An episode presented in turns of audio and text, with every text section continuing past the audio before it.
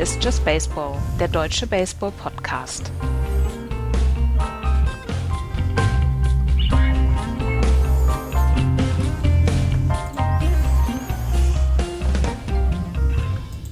Die ersten Spring Training Spiele sind gespielt. Die Saison hat also fast schon angefangen. Hier ist Just Baseball mit der zweiten Vorschau-Sendung in der 2023-Saison. Hallo, liebe Freunde und hallo, Andreas. Hallo. Hallo, Florian. Schönen guten Tag.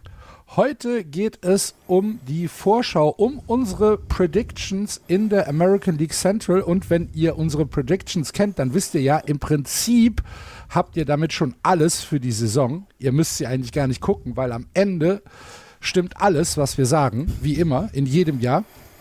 Bevor wir aber auf äh, die Vorschau kommen, gibt es ein paar News, über die wir sprechen müssen, möchten, Schrägstrich müssen. Unter anderem, Andreas, haben die Padres ihren, ähm, ihren All-In-Move mit nochmal, also sie haben sich nochmal Chips geliehen, die auf den All-In-Move nochmal draufgegangen sind.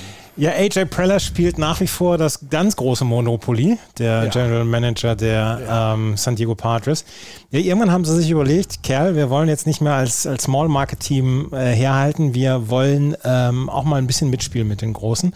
Und dann gab es ja erst Juan Soto, dann gab es ja Xander Bogarts und Manny, Mach Manny Machado. Manny Machado, wir haben uns immer noch nicht entschieden, wie wir ihn nennen wollen. ähm, der hatte schon einen längeren Vertrag unterschrieben, hatte allerdings nach dieser, also nach der kommenden Saison ein Opt-out. Also, dass er die letzten fünf Jahre 150 Millionen, dass er die ähm, aus, aus dem Vertrag rausgehen kann. Und er hat halt gesehen, was in den letzten zwei Jahren möglich war, unter anderem ja auch bei den äh, San Diego Padres. Und dann haben man, äh, hat er gesagt, nee, da will ich raus und da ist ähm, ähm, ich, der Markt hat sich geändert und ähm, das ist, ähm, ich will mal den, den Markt testen. Und da wurden die ähm, äh, da wurden die San Diego Padres ein ganz kleines bisschen nervös und äh, man hat mhm. eigentlich gedacht, er wird auf jeden Fall jetzt ähm, aus dem Vertrag rausgehen und zack kam die Nachricht vor ein paar Tagen, er hat seinen Vertrag verlängert und wird jetzt ähm, bis 2033, bis Ende 2033 bei den San Diego Padres bleiben. Er wird ab dem Jahr 2027 35 Millionen Dollar pro Jahr bekommen und ähm, damit einen Elfjahresvertrag für 350 Millionen Dollar hat er damit unterschrieben. 45 Millionen Dollar Signing-Bonus, 350 Millionen Dollar garantiert und insgesamt über die Jahre 31 Millionen im Durchschnitt.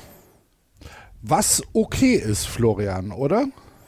Der, also Manny Machado, Machado, wie auch immer, dann Manny Machado ist das wert, absolut. Also ähm, das ist jetzt bei auch für weitere elf Jahre? Auch für weitere elf Jahre, denn wir wissen ja, die Vereine machen diese langen Verträge, damit sie diese Spieler bekommen und damit sie dieses mhm. Geld bezahlen können und sie können halt irgendwie nicht 40, 50, 60 Millionen an im Jahr bezahlen. Also wird es halt gestreckt und äh, wir, das kann man dann in so, keine Ahnung, fünf, sechs Jahren bewertet haben. Wie war es denn? Also wie war der, wie war der Output und wie viel hat er geschafft an, ja, Siegen den Padres zu bringen und deswegen ähm, ein absolut auch elf Jahresvertrag ist absolut äh, völlig korrekt und richtig. Also ich bin ja auch tatsächlich der Meinung, dass Manny Machado äh, dieses, dieses Geld für die Padres wert sein kann. Ich weiß nicht, ob es wert sein muss. Ich glaube, für die Padres ist es jetzt wirklich ein World Series or Bust irgendwann. Also äh, die, die Padres müssen jetzt dann auch irgendwann Ertrag bringen.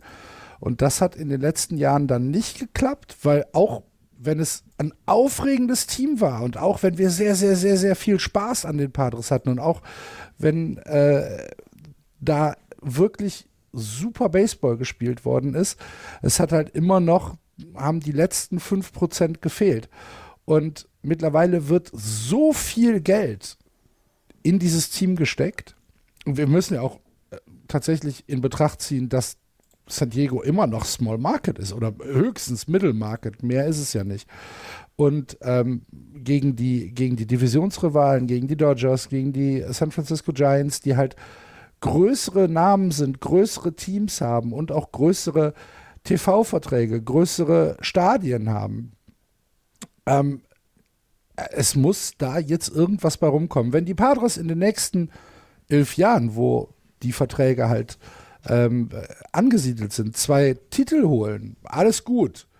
Ich, ich bin leider Gottes ein bisschen skeptisch. Ich, für mich sieht es ein bisschen im Moment nach Geldverbrennen aus.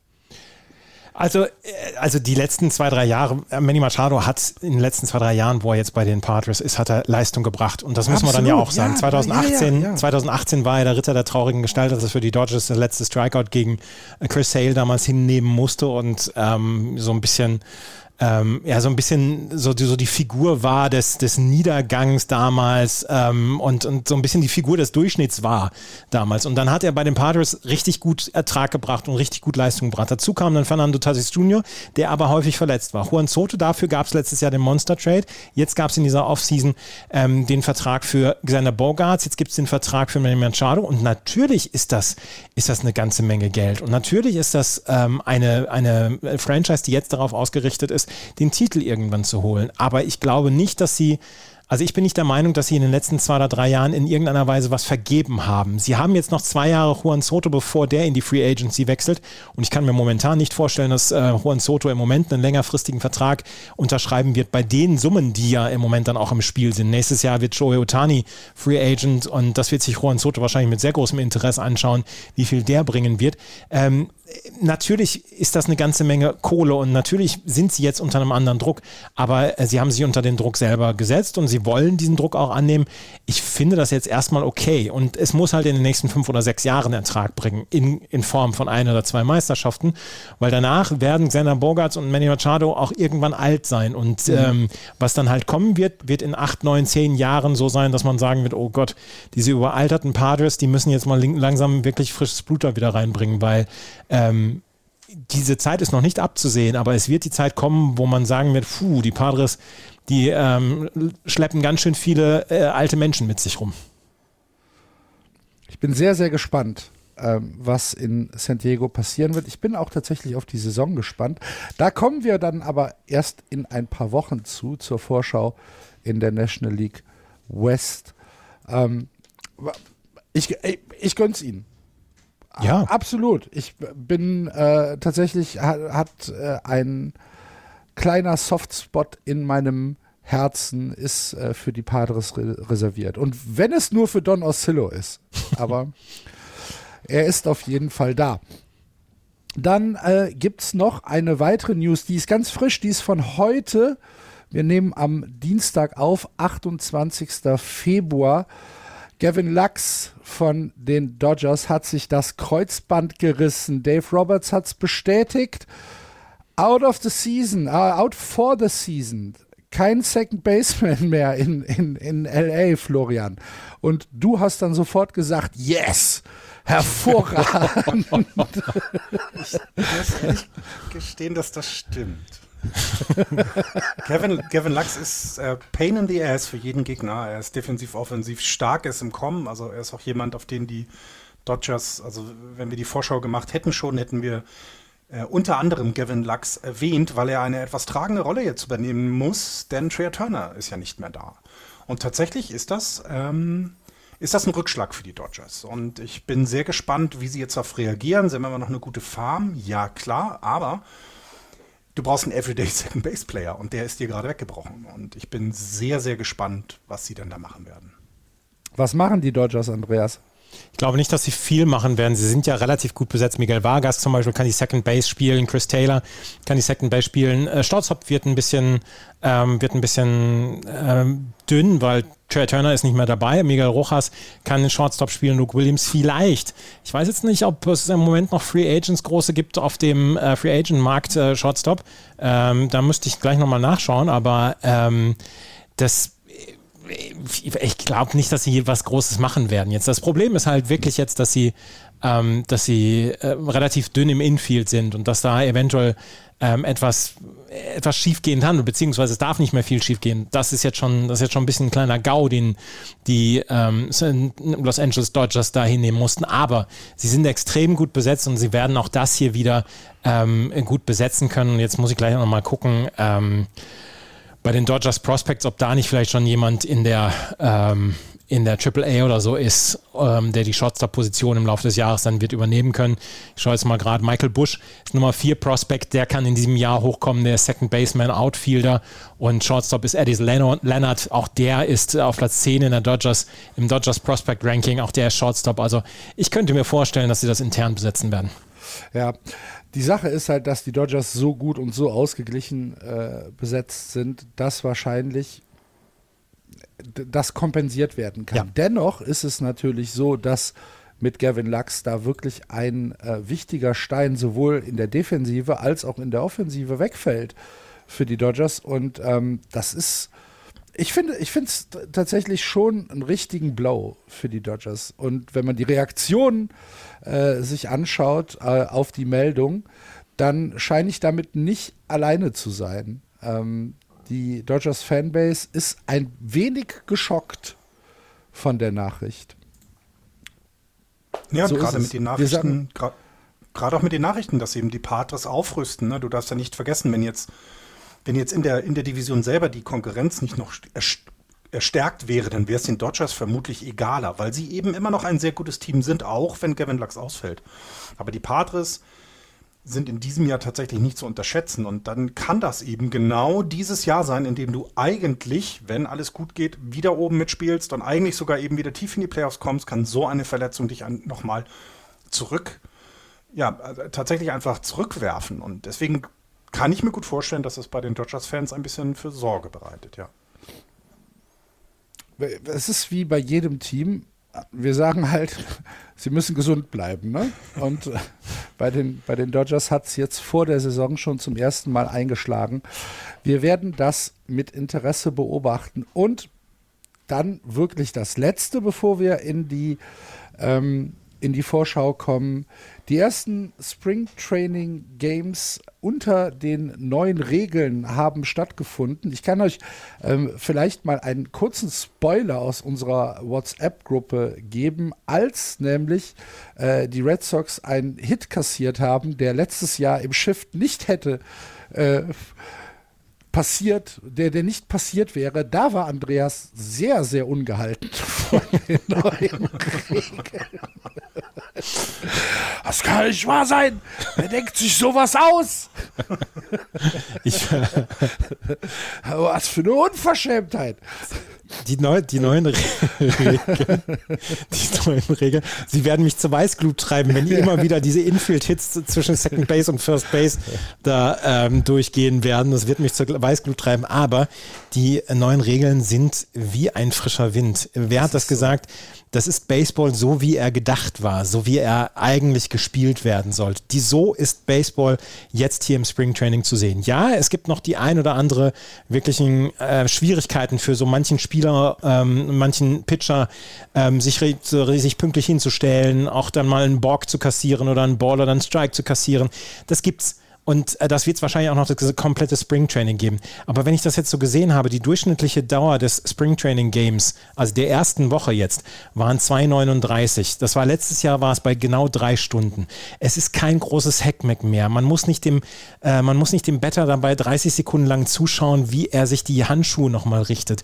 Es ist ein, ein unglaublicher Flow im Spiel. Das macht so viel Spaß, dem zuzugucken, selbst im Springtraining. Ähm, es ist fantastisch. Ähm, wer ihn nicht kennt, Pitching Pitching Ninja heißt er auf Twitter. At Pitching Ninja, Rob Friedman. Der ist so, so ein bisschen der Pitching-Guru und der ähm, macht jeden Morgen nach Spielen, macht er so Videos, Zusammenstellungen von Pitches, von Pitchern. Und der hat mal zusammengestellt, ähm, wie ein, ich glaube, Rangers-Pitcher ein halbes Inning gepitcht hat, gegenüber Pedro Baez vor ein paar Jahren einen einzigen Pitch in 1,51 gepitcht ja. hat. Und das sind einfach so derbe Unterschiede ähm, dass das, was ich jetzt sehe, wo ich, wo ich denke, oh, das hätte es vor zehn Jahren schon geben müssen. Ich gehe komplett mit. Also ich finde, ich finde, diese, diese Pitch Clock ist so mit das Beste, was der Baseball machen konnte. Ähm, es macht deutlich mehr Spaß und ich meine, wir haben uns in den letzten zehn Jahren ja schon mehr als einmal darüber aufgeregt, dass dann wieder einer seine Motion irgendwie gar nicht anfängt und dass er dann nochmal die Schuhe zubindet, dass er dann nochmal guckt. Dann wird der Ball nochmal in den Handschuh gelegt und dann wird nochmal an die Mütze gegriffen. Ach du liebe Güte. Und dann dauert das eine Minute.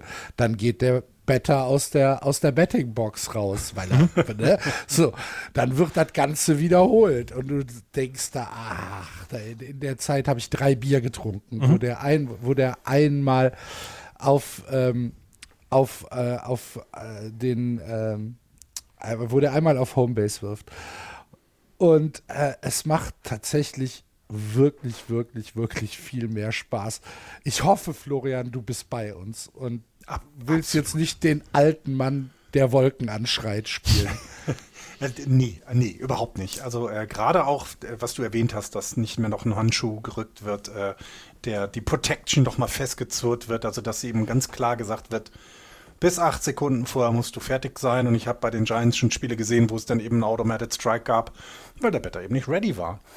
Und einerseits ärgert es dich dann, was war gegen die Giants, weil du denkst ja so, wie doof kann man sein. Aber ja klar, daran müssen sie sich noch gewöhnen. Und es trägt einfach dazu bei, dass das Spiel schneller wird.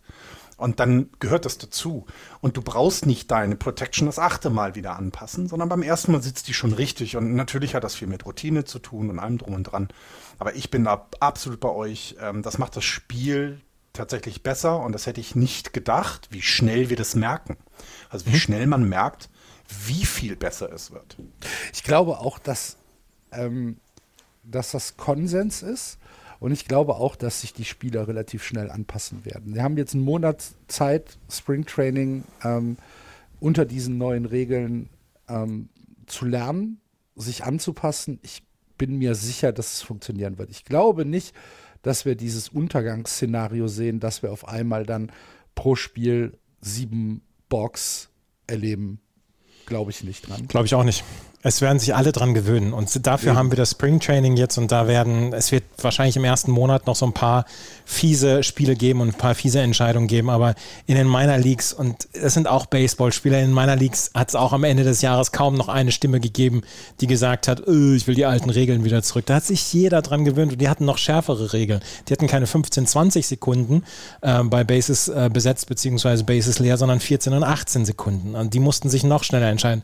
Und wenn du letztes Jahr schon Leute gesehen hast, Pitcher gesehen hast aus den Minor Leagues, die hochgekommen sind, die hatten ihren Rhythmus, ihren alten Rhythmus und mussten sich dann an, die, an den langsameren Batter gewöhnen. Und das hat mhm. die wahrscheinlich auch total aus dem Konzept gebracht.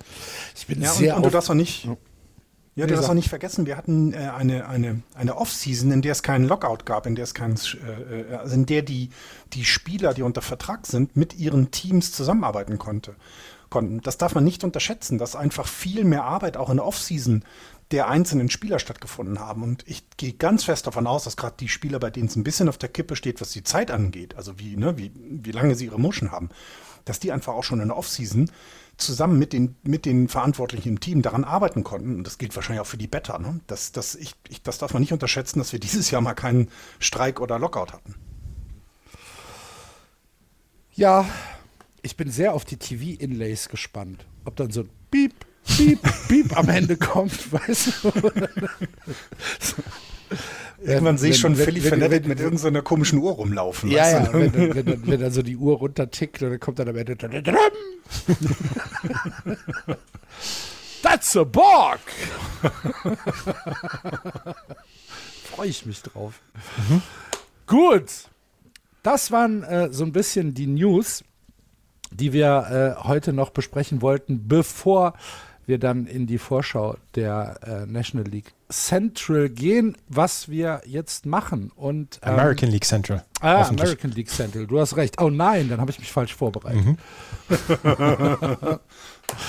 die American League Central. Äh, letztes Jahr gewonnen von den Cleveland Guardians mit 92 Siegen und 70 Niederlagen. Dahinter die White Sox, die Minnesota Twins, die Detroit Tigers und die Kansas City Royals. Und wir fangen von oben nach unten an. Und ähm, wie ihr das aus der letzten Woche gewohnt seid, fange ich an mit dem den ersten 33 Minuten. Den ersten 33 Minuten. Nein, nein, nein ich, ich, ich habe Besserung gelobt. Das war mir so unangenehm. Da, da, ich habe ich hab Zeit verloren. Entschuldigung. Ich hatte, ich hatte mir sehr, sehr viele Sachen aufgeschrieben und habe dann gedacht, ach du liebe Güte, was habe ich denn da gemacht? War es unprofessionell. Ich sehe es ein. Aber ich lerne ja auch noch. Es ist erst die elfte Saison wo wir Just Baseball machen. Cleveland Guardians, kein Divisionssieger im Baseball, hat äh, weniger Siege erzielt als die Cleveland Guardians mit 92 Siegen im äh, letzten Jahr. Und kein zweitplatziertes Team hat weniger Siege erzählt als die White Sox mit 81 Siegen. Das ist die American League Central. Und gute Nachrichten für Cleveland. Die American League Central ist in dieser Offseason nicht neu aufgestellt worden. Sie findet so statt wie letztes Jahr. Und äh, ich glaube, dass die Division im Jahr 2023 noch schlechter dastehen wird als äh, in der letzten Saison, sodass der Divisionstitel für die Cleveland Guardians im Prinzip jetzt schon eingerastet werden kann. Die Guardians und ähm, ja, ich werde sie wahrscheinlich mindestens einmal in diesem Segment Indians nennen, wenn auch nur im Kopf, äh, sind ein Team, das immer so ein bisschen am, ja, wie soll man es ausdrücken, so am Edge äh, versucht äh, zu existieren. Also immer so ein bisschen unter dem Radar und dann kommen sie irgendwann mal hoch und dann denkst du, ach, das sind ja auch noch die Cleveland Guardians. Guck an, stimmt. Aber irgendwie kann man sie nicht greifen. Geschätzte Payroll äh, in 2023 sind 91 Millionen Do Dollar und äh, damit gehören sie tatsächlich zu den ähm, zum unteren Drittel in der MLB gehören äh, zu den letzten zehn im gesamten Baseball. Aber ich glaube, das ist was, wo sich die Fans und die Guardians selbst auch irgendwie zu Hause fühlen. Es ist immer so ein bisschen dieses, dieses Feeling von being the underdog und äh, ähm, dieses, dieser ganze Vibe äh, Stadt Cleveland, alte Industriestadt und ach ja, die großen Metropolen haben uns ja eh alle vergessen.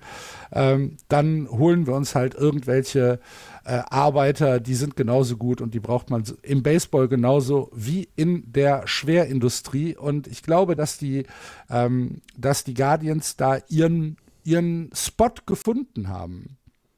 Ähm, man holt sich dann irgendwann mal ein paar Veteranen, man äh, verpflichtet irgendwelche Free Agents, die vielleicht nicht so im Top-Shelf sind, sondern eher, wo man denkt, na, könnte klappen, muss aber nicht klappen. Und das alles mischt man dann mit einem erstklassigen äh, Pitcher Farm System. Die Farm der Cleveland Indians, vor allen Dingen was. Da ist es gewesen. Shit. Hat echt nicht lang gedauert. Verdammt, lang. verdammt, verdammt, verdammt. Es war keine Absicht. Mann. Hast du einen Buzzer auf dem, auf dem Soundboard? mm, nee, nicht unbedingt.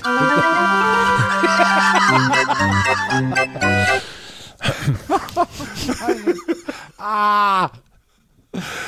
Der Cleveland Guardians. Ähm, das Farmsystem ist ähm, richtig gut. Und das der Pitcher ist noch mal ein Stück besser ähm, was da an Pitchern entwickelt wird und was hochgezogen wird, das ist aller Ehren wert und irgendwie mischt sich das zusammen und man kann es jedes Jahr aufs Neue nicht so richtig greifen, aber es funktioniert. Es funktioniert jedenfalls für die Central, für die American League. Die Predictions äh, mögen den Kader ehrlich gesagt nicht besonders. Ähm, so im Durchschnitt werden 83 Siege ähm, vorausgesagt. Aber da wir über die Central sprechen, ist das wahrscheinlich immer noch genug, um die Division mit drei Spielen Vorsprung vor Minnesota zu gewinnen. Also das äh, sagen, sagen auf jeden Fall so die durchschnittlichen Predictions. Es gibt keine Prediction, die ich gesehen habe, die ähm, irgendein anderes Team vor den Cleveland Guardians setzt. Und wie gesagt, man glaubt nicht wirklich dran, dass äh, da irgendwie an den 90 Siegen gekratzt werden kann. 83, 84, 85, das war's. Und ähm, im Grunde genommen ist es am wahrscheinlichsten, dass ein Team mit 80 oder mehr Siegen aus Cleveland oder halt vielleicht Minnesota die Division gewinnt, während ein Team, was unter 500 ist, wahrscheinlich auch aus Cleveland oder Minnesota um Wildcard-Platz kämpft und den dann wahrscheinlich nicht erreicht. Ähm, Fangraphs zum Beispiel traut keinem der Teams die Teilnahme der Postseason zu und äh, die Chancen für die World Series laut Fangraphs für die Cleveland Guardians auf äh, kleiner als 3%. Herzlichen Glückwunsch. Sie haben aber ein bisschen was getan. Ähm, Nolan Jones wurde für Juan Brito an die Rockies verkauft. Third Baseman Nolan Jones, Juan Brito, neuer Shortstop. Ähm, First Baseman bzw. Designated Hitter Josh Bell ähm, hat einen Zweijahresvertrag bekommen. Zwei Jahre, 33 Millionen Dollar. Das ist äh, schon sehr, sehr viel für die Guardians. Äh, Mike Sonino, neuer Catcher. Ein Jahr, 6 Millionen Dollar. Dann haben sie Owen Miller getradet zu den Brewers. Äh, da gab es Cash Consideration. Und äh, Will Benson ist nach Cincinnati gegangen. Äh, sie haben dafür Justin Boyd fürs Outfield bekommen und auch noch ein bisschen Bargeld. Gucken wir uns die Aufstellung an. Äh, das Line-Up wird starten mit Stephen Korn, der steht im äh, Leftfeld, dann äh, Ahmed Rosario, Shortstop, José Ramirez ist der Third Baseman, Josh Bell, natürlich der DH, Andres Jiménez, Second Baseman, Josh Naylor ist der First Baseman, Oscar Gonzalez, Right Field, Mike Sonino ist dann wahrscheinlich der neue Everyday Catcher und Miles Straw als Centerfielder wird das End of the Line-Up machen. Ähm, müssen wir mal gucken. Äh, es ist halt so, solange José Ramirez dem Team angehört, ist er die, die größte Stärke, die wir da haben. Der beste Spieler, MVP, Bürgermeister, nennt, nennt ihn wie ihr wollt. äh, der ist äh, sechs, sechs Spiele Wins above Replacement.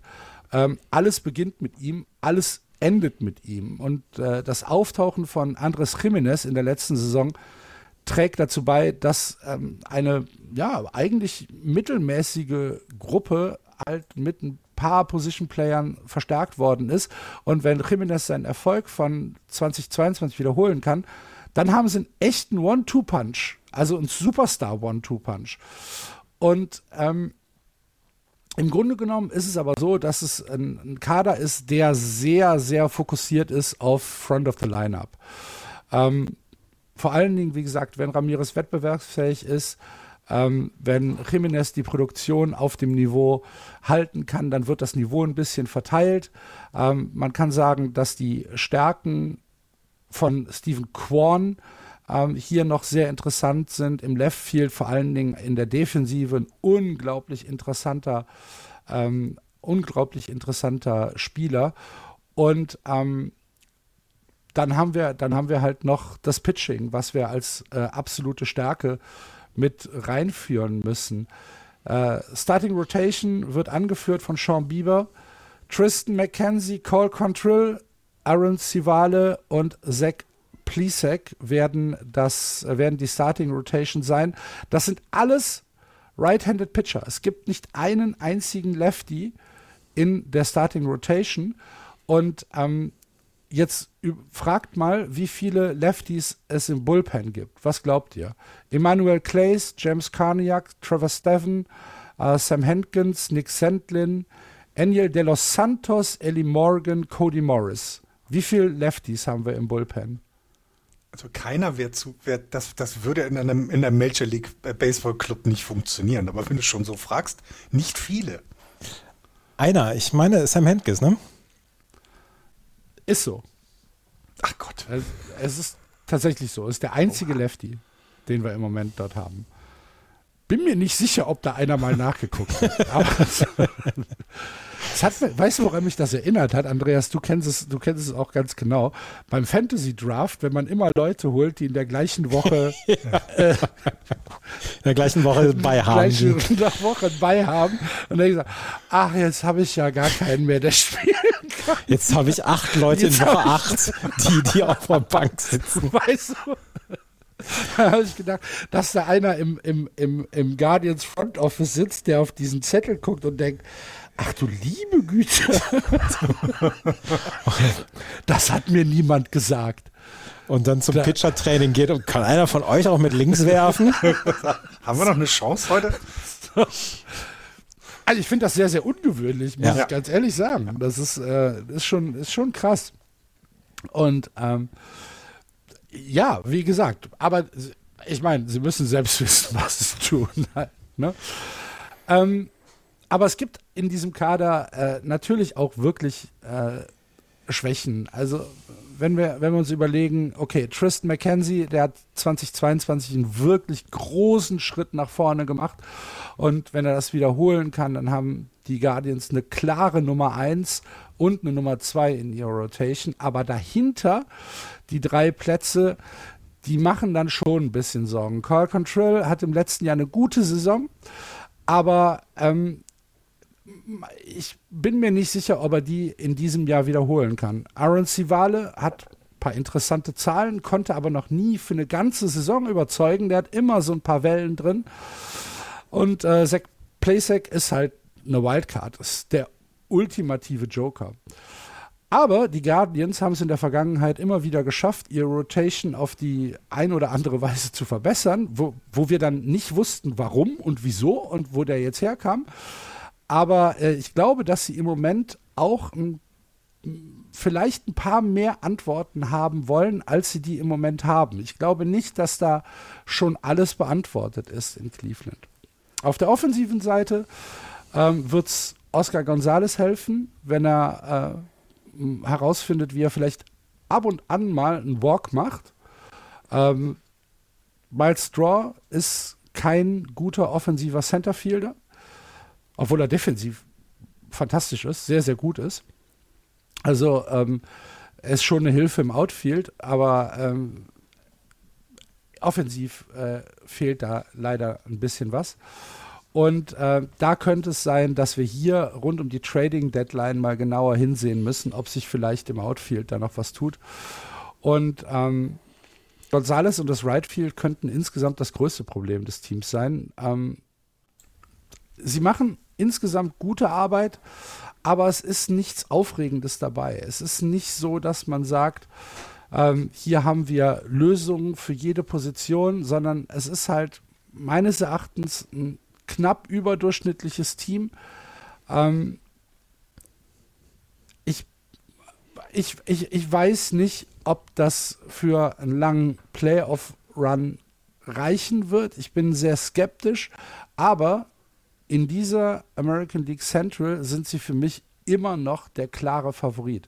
Und ähm, das eben angesprochene Farmsystem von Cleveland ist natürlich auch für dieses Jahr ein enormer Vorteil. Keith Law äh, hat das System der Guardians äh, kürzlich als die Nummer zwei im Baseball ein, eingestuft. Und äh, wenn Keith Law das sagt, wer bin ich, ihm zu widersprechen? Mhm. ähm,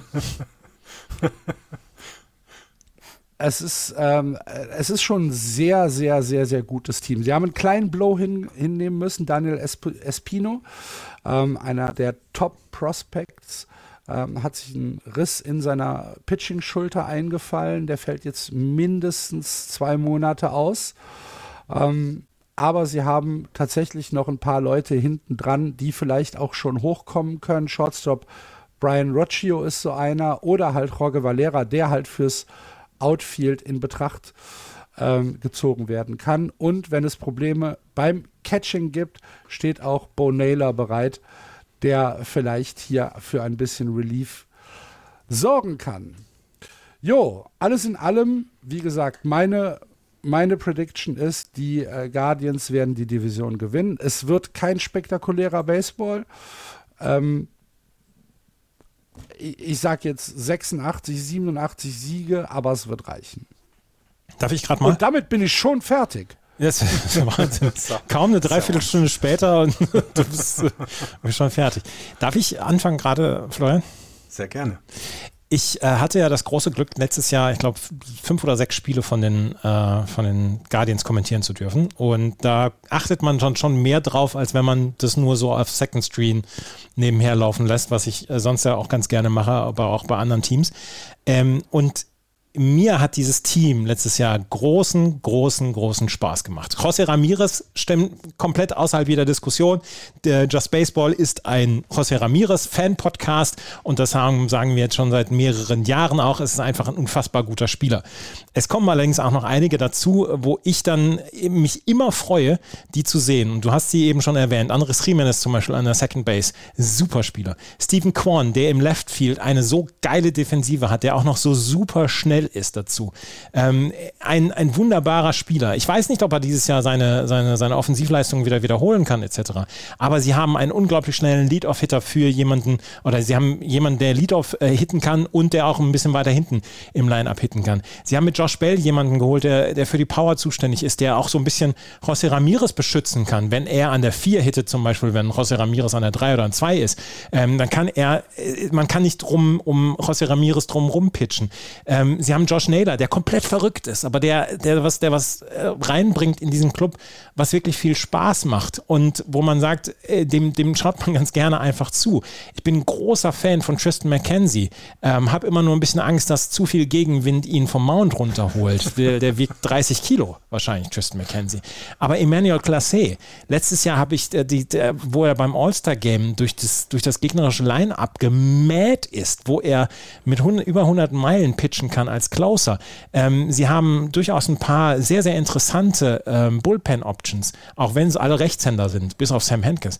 Aber mir macht dieses Team wirklich Spaß und das ist mein Lieblingsteam in der American League Central. Und ich glaube auch, dass sie ähm, keine 95 Siege holen werden. Aber ich glaube, dass sie wieder einigen Teams sehr viel Kopfschmerzen bereiten werden und ähm, dass man in diesem Jahr, wenn man von der AL Central spricht, wahrscheinlich den Bright Spot der Cleveland Guardians haben wird und man sagen wird, okay, so ein Spiel kannst du dir immer angucken, weil da sind gute Leute dabei und gute Typen auch dabei das Niveau der, der Guardians hat sich, glaube ich, auch zum letzten Jahr eben nicht verschlechtert. Ich glaube, das mhm. ist das Wesentliche dabei, sondern diese, diese schlaue Verpflichtung von Josh Bell. Also ganz ehrlich, das ist mit einer der besten Free Agent Signings in dieser Division in diesem Jahr. Denn genau das, was sie brauchen, sie brauchen jemanden, der José Ramirez mal protecten kann, haben sie sich damit geholt.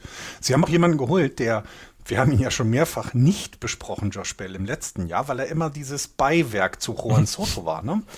Aber Josh Bell ist ein fantastischer First Baseman und auch eben für die Designated Hitter Position absolut geeignet. Und deswegen, ich bin absolut bei euch. Das wird, es wird diese Division nur über die Guardians gehen. Ähm, sie werden wie im letzten Jahr vermutlich wieder, wenn man sich das mal vorstellt, sie haben letztes Jahr die Division gewonnen und 17 Rookies haben ihr Major League Debüt gemacht. Ja. 17 Rookies. Und die sind ja jetzt ein Jahr besser geworden. Das heißt, wenn deine Position mit einem Veteran besetzt ist, der nicht gut ist, bringst du einen Rookie. Wenn der Veteran aber so gut ist, tradest du den Rookie, um dir vielleicht Hilfe im Bullpen zu holen, weil du irgendwie keine linken Arme in Cleveland finden kannst. Ja. Das heißt, das ich ist. Ich bin mir sicher, dass da irgend, dass, dass die Zahl dieses Jahr auch nicht viel kleiner werden genau, wird. Genau. Und auch das, was du ganz am Anfang gesagt hast, ne, dieses, ach ja, wir haben uns damit abgefunden, dass wir mit Cleveland halt ja keine Stadt sind, die einen großen Glamour hat. Aber ihr müsst alle in dieser American League Central müsst an uns vorbei. Und ich wette mit dir, dass jeder in den Playoffs sagt, ach du grüne Neune gegen die Guardians möchte ich nicht spielen. Und das macht sie einfach raus und ich gehe auch davon aus, dass sie erst. Ja, äh, das, aber das sagen wir jedes Jahr. Dass dann ja. halt gesagt wird, gegen die Guardians will ich nicht spielen. Ich glaube nicht, dass die Guardians Potenzial haben, äh, die American League zu gewinnen oder gar in die, die World Series zu gewinnen. Das sehe ich nicht. Aber trotzdem wird es nicht, wird es nicht einfach sein, gegen die zu gewinnen. Ja, nee, natürlich nicht. Ich bin, ich, vielleicht hört sich das auch viel zu pessimistisch an. Ich finde, das Team ist halt schon das, was du gesagt hast. Da sind spannende Spieler bei. Aber irgendwie sind da auch sehr viele Lücken, finde ich. Du bist sehr schwer zu begeistern. Letztes Jahr fünf Spiele haben die Yankees gebraucht, um, um sich gegen die Guardians da durchzuquälen. Es waren aber auch nur die Yankees, das darfst du nicht vergessen. okay, das war Weiß jetzt nicht, wo da das, wo da der Punkt ist. Gut. Ähm, äh, trotzdem, ich bleibe dabei, sie werden die Division gewinnen. Und ähm, was tippt ihr? Ja, ja. Wo tippt ihr sie? Genau so. Auf Platz okay. 1. Platz 1. Letztes Jahr auf dem zweiten Platz die Chicago White Sox 81 81 eine glatte 500 Saison gespielt und dieses Jahr so richtig viel Aussicht auf Besserung gibt es in diesem Jahr, glaube ich, auch nicht, was die Chicago White Sox angeht. Und was war das letztes Jahr für eine Enttäuschung? Sie haben sich nicht für die Postseason qualifiziert, nachdem sie 2021 die Division ja noch gewonnen hatten, hat man immer gedacht, die werden die Division jetzt mit 10, 15 Spielen Vorsprung gewinnen, weil sie einfach einen, einen Roster haben, der gut genug ist, um es mit den ganz großen Teams auch in der American League auf, aufzunehmen.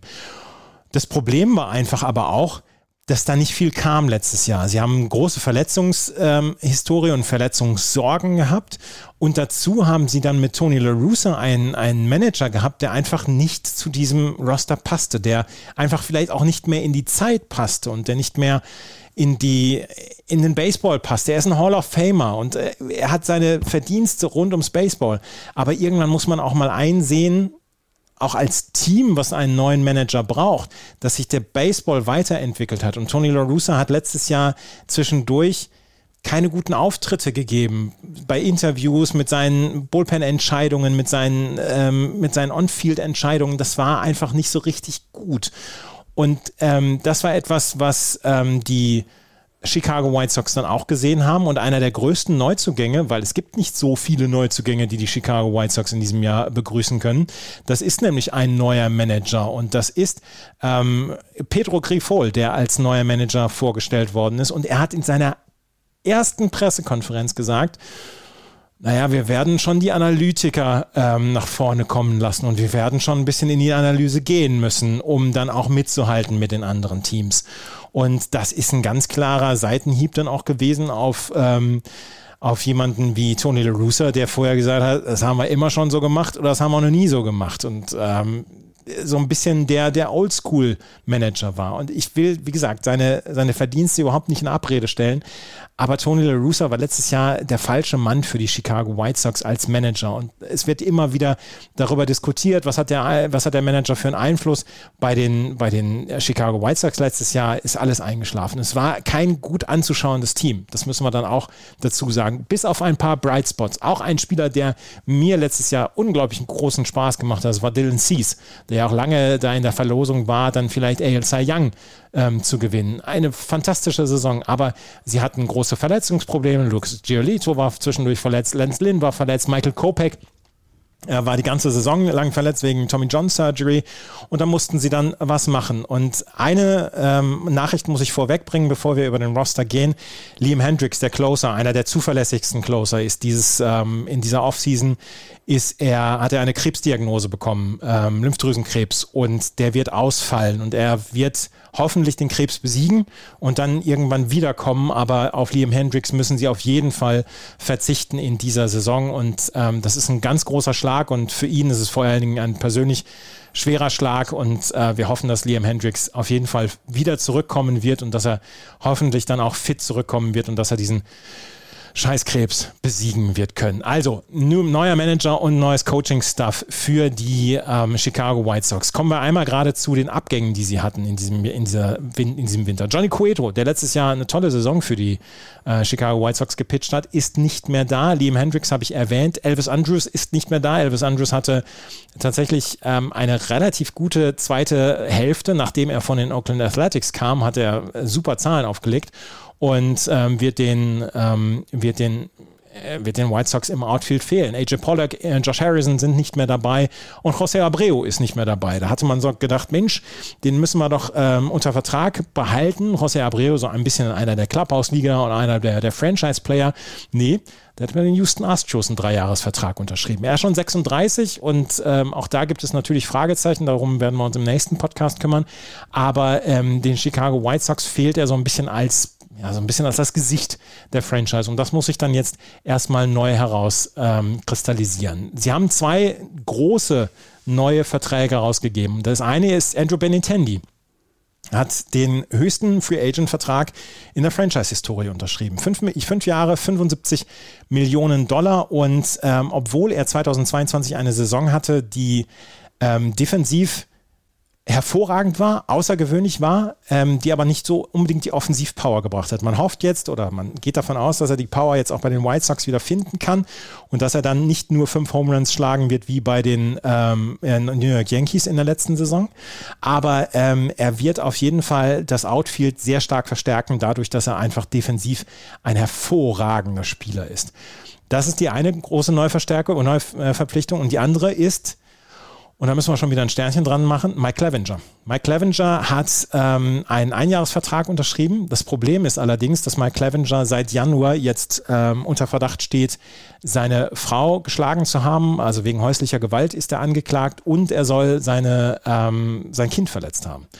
Und da ist er im Moment unter, ähm, äh, gibt es eine Untersuchung gegen ihn. Er ist noch nicht auf diesem ähm, auf dieser Bereavement List, also wo die MLB Spieler hinsetzt, ähm, die zum Beispiel in irgendeiner Weise Gerichtsprozesse haben oder die ähm, außerhalb des, des Feldes äh, Probleme haben, da ist er noch nicht drauf. Ähm, es könnte noch sein, wenn es zur Anklage kommt, dann wird er auf jeden Fall draufgesetzt werden.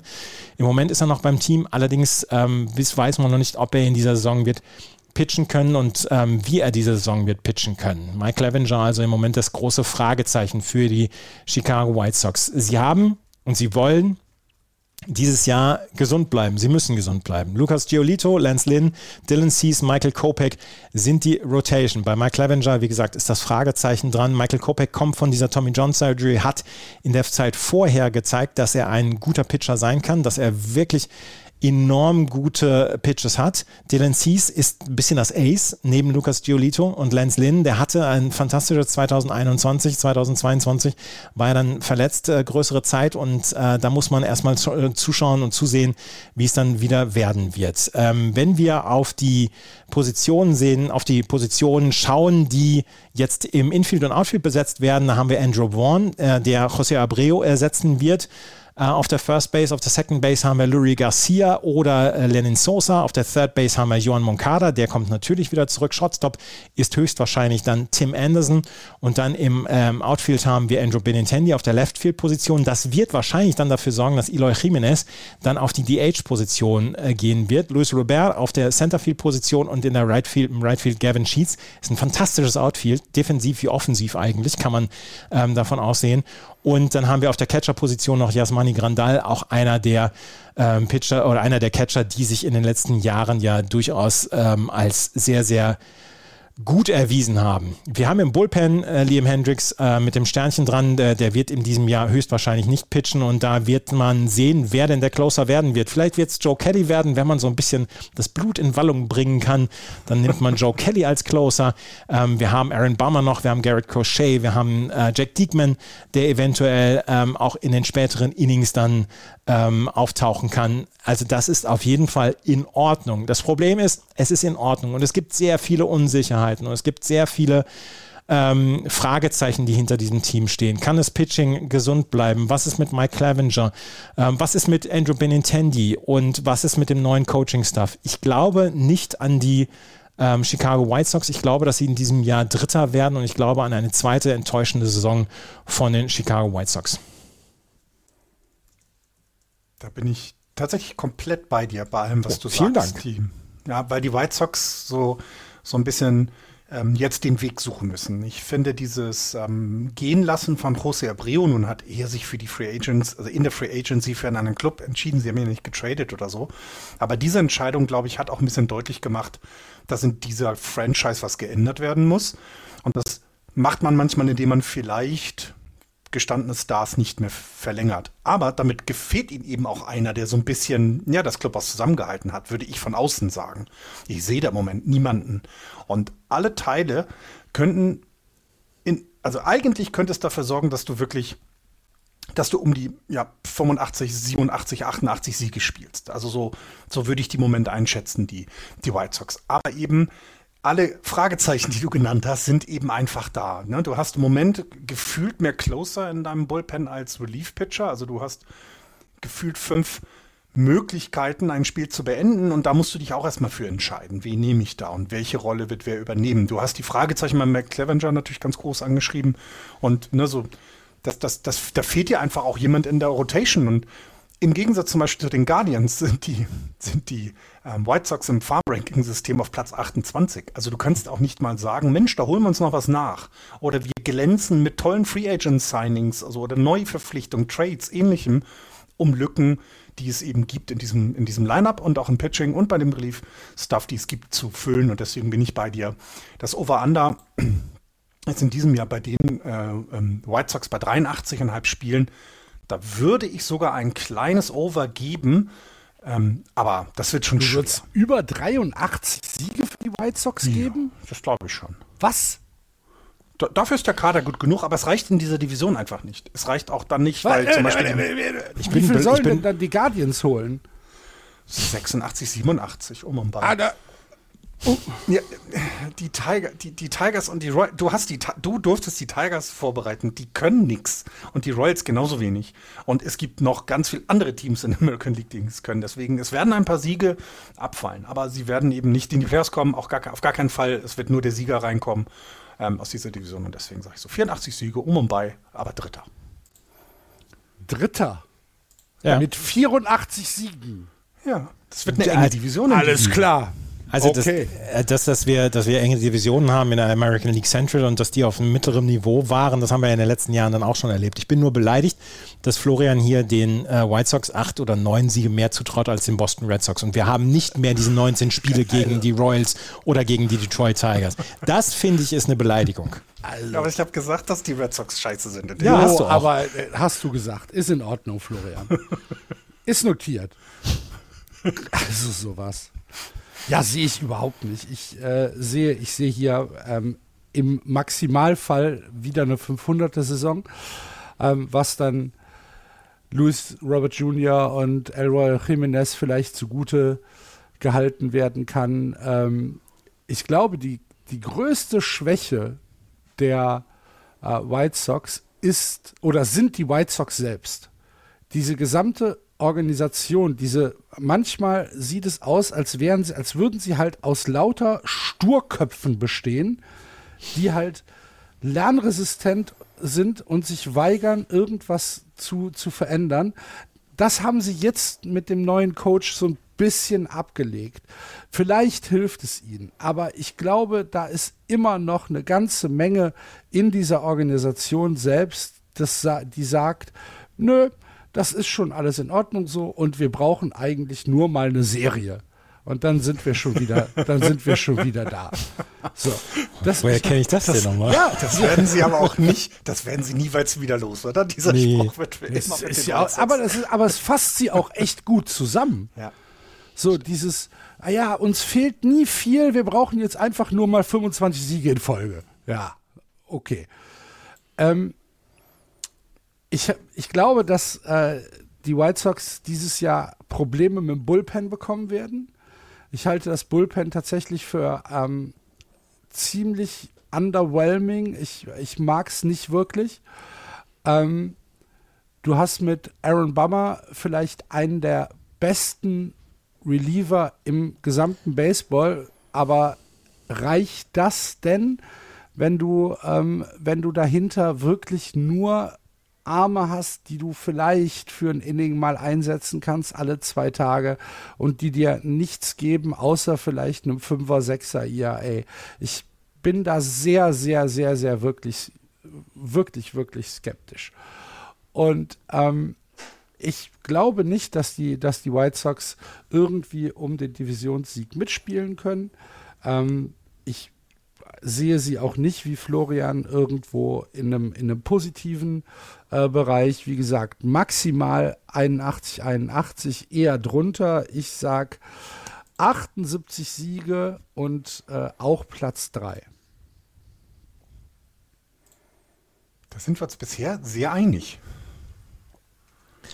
Ja. Gut. Dann notieren wir das und gehen weiter zu den Minnesota Twins, die im letzten Jahr eben diese 78 Siege hatten.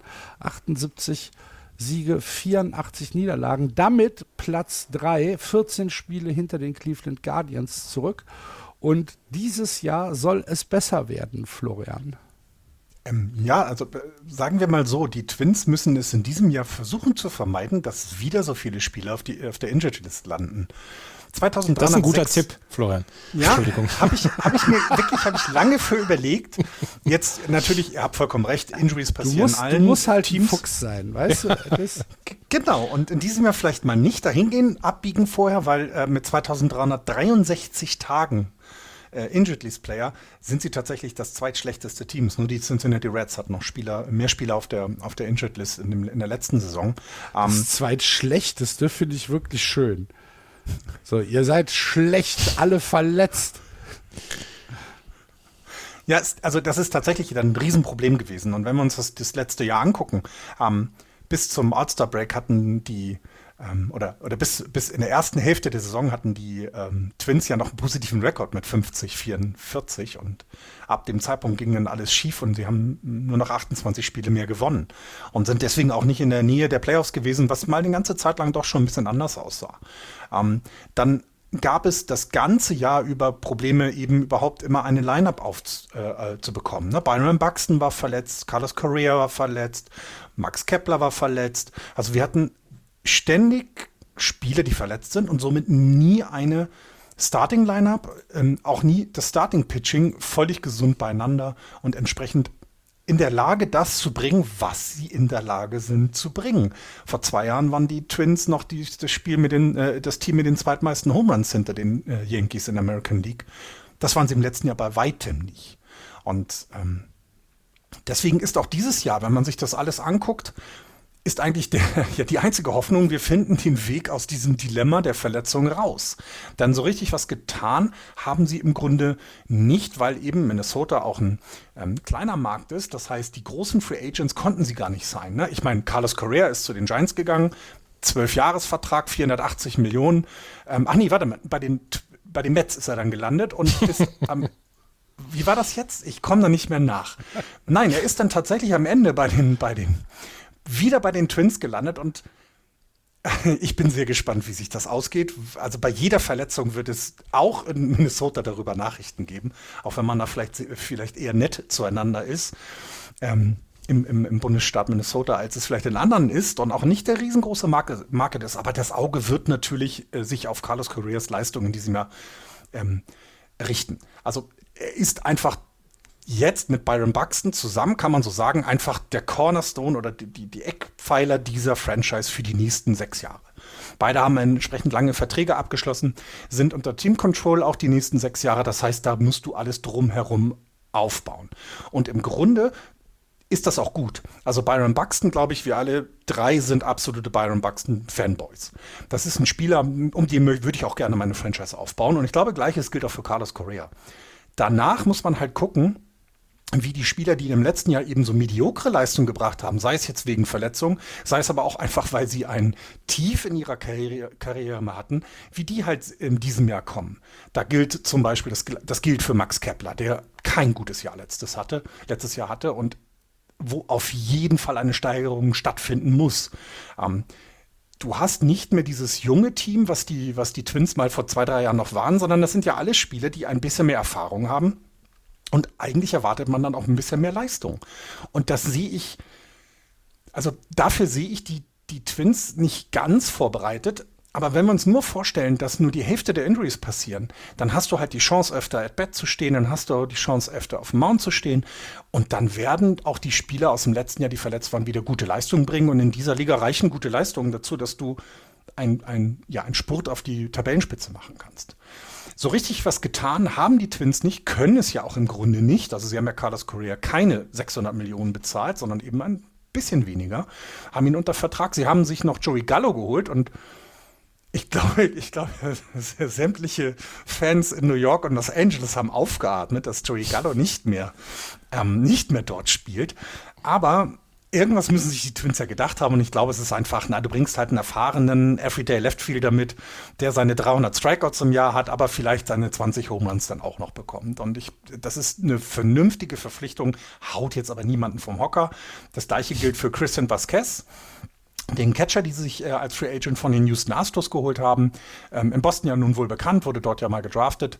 Ähm, aber auch da, das ist jetzt niemand, wo du sagst, okay, der bringt meine Defensive komplett auf das nächste Niveau und meine Offensive pusht da um 16 Wins above Replacement oben. Nein, nein, das ist ein stabiler, guter Catcher, aber mehr eben nicht. und so weitere kleinere Sachen, die sie gemacht haben. Sie haben sich Kyle Farmer geholt für die Lineup noch so ein bisschen ein, ein Allrounder im Infield. Ähm, Donovan Solano haben sie sich noch geholt ähm, und äh, Michael A. Taylor. Das heißt, das nur so auch nichts Großartiges gemacht und das plätscherte dann so alles dahin und dann kam der Trade für Pablo Lopez. Und wenn ich jetzt vorher nicht so eu euphorisch für die Twins klang, dann fand ich diesen Trade unfassbar gut.